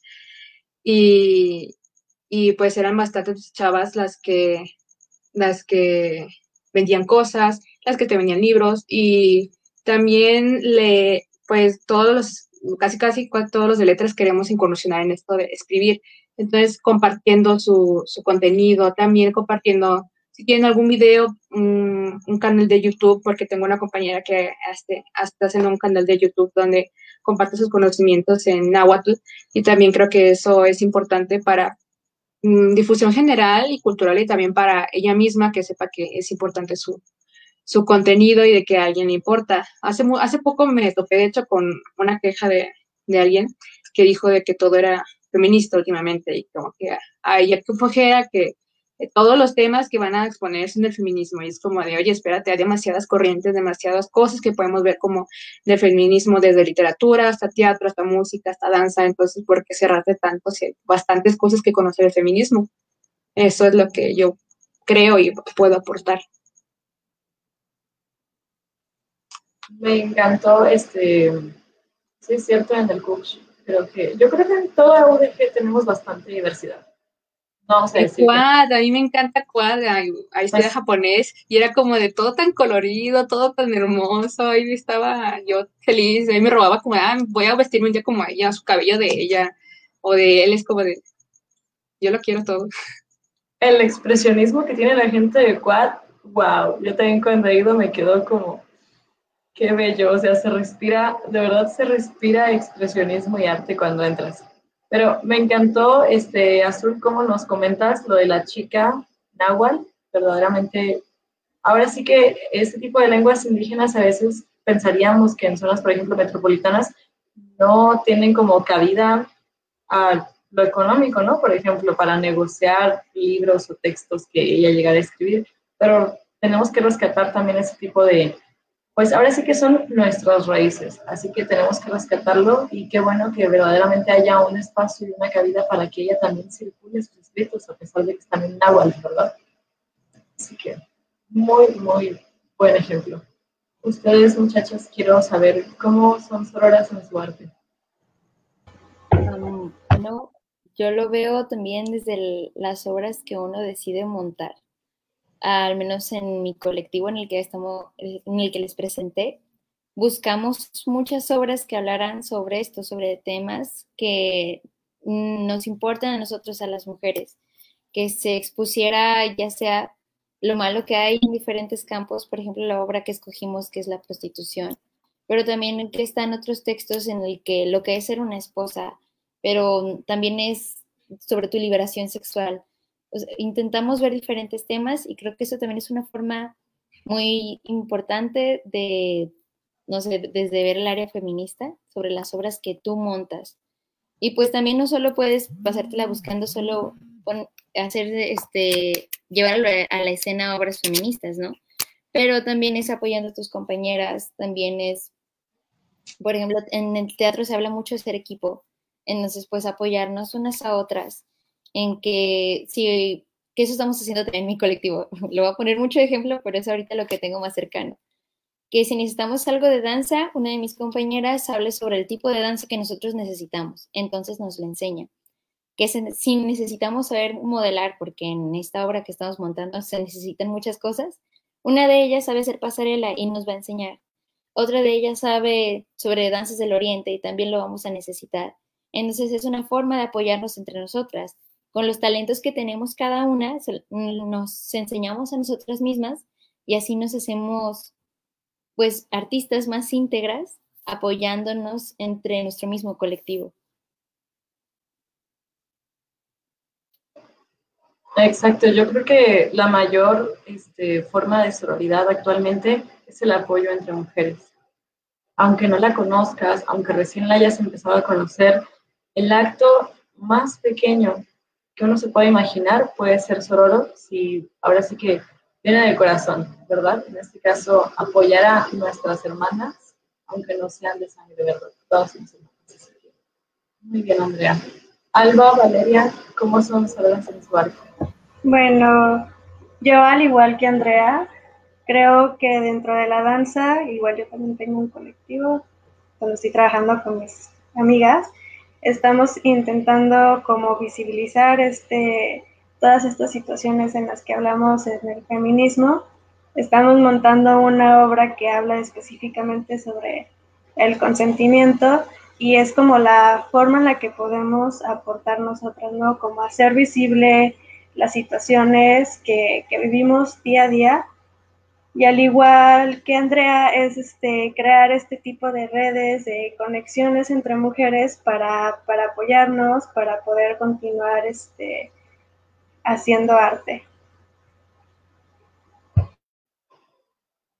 Igual lo mismo, rescato muchísimo el valor que le das al apoyar ahora sí que a tus compañeras, ¿verdad?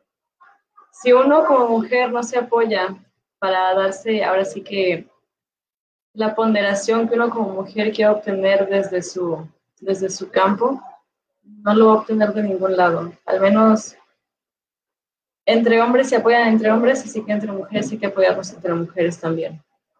Y Alba, cuéntanos tú cómo eres ahora desde tu campo laboral. Bueno, como comentaba, siento que es muy importante que a la hora de... El interiorista no le lanzan las ideas, pero no es el que fabrica, a lo mejor no es el que hace las mesas, etcétera. Entonces siento que hacer una red de, no sé cómo llamarlo, pues de fabricantes que a lo mejor si no son mujeres que apoyen el movimiento, que hagan algo para, para hacerlo como más grande. Em, que obviamente sí se puede que sean mujeres, claramente. Incluso de que si haces un despacho, un estudio de interiorismo, o te alías, que sea con una arquitecta, que sea con una ingeniera, que a lo mejor también, em, también se dice que hay como mucha envidia, por lo menos en mi campo, que es como, ay, es que las interioristas, incluso cuando, cuando presentamos nuestros proyectos, como que muchas veces se piensa que nos vamos a pelear porque fulanita tuvo mejor idea. A ver, aquí es para integrarse y a lo mejor si haces tu despacho, a lo mejor a mí se me ocurre una escalera padrísima, pero a la otra también se le ocurre poner una lámpara súper bonita. Y ese es el feminismo, de integrar todas las ideas para apoyarnos entre nosotras. Y creo que eso es lo que hacemos. Muy bien, Alba. La verdad es que ahora sí que, como decía ahorita con Valeria, hay que apoyarnos entre nosotras y la envidia no debería de existir. Si una sabe, como decía Andrea, algo que las demás no saben, ¿por qué no enseñárselo a la otra? Ahora sí que es como esta frase de reconocimiento es poder. Si yo tengo el poder de enseñárselo a mi compañera, ¿por qué no transmitírselo? y ella también se lo puede transmitir a otra y así sucesivamente hasta que hagamos una red unida de mujeres donde todas tengamos conocimiento de aunque sea un poquito de todo. Y bueno, entonces ya casi nos despedimos. Este, vuelvo a agradecer a la audiencia otra vez. ¿Algo que quieran decir de conclusión, muchachas? Eh, pues que creo que en este espacio he aprendido mucho de, porque hay muchas cosas que pues normal todos ignoramos de nuestros campos que a lo mejor no estudiamos. Es interesante como análisis de los diferentes campos, pero que también lo vimos de, un aspecto donde es por mujeres y de para mujeres, cómo nos tratan de ofrecer una imagen muy distinta de la que unos días tenemos concebida. Entonces me gusta como nosotros mismas vernos y ver nuestro nuestro, nuestro propio reflejo como mujeres, como personas fuertes y eh, reflejar todo lo que hemos aprendido, sobre todo lo que yo al menos he leído y advertir que al menos estoy dejando constancia de mi existencia en lo que escribí y que no existe algo que sea igual o que se pueda reproducir y que realmente no, este, no hay estos moldes fijos de, de una persona estos estereotipos de que a lo mejor si escuchas tal música no puedes escuchar este vestirte así o no sé, pero me llevo de menos la experiencia bastante que investigar sobre el teatro, que fue lo que más me llamó la atención y que quisiera incursionar más.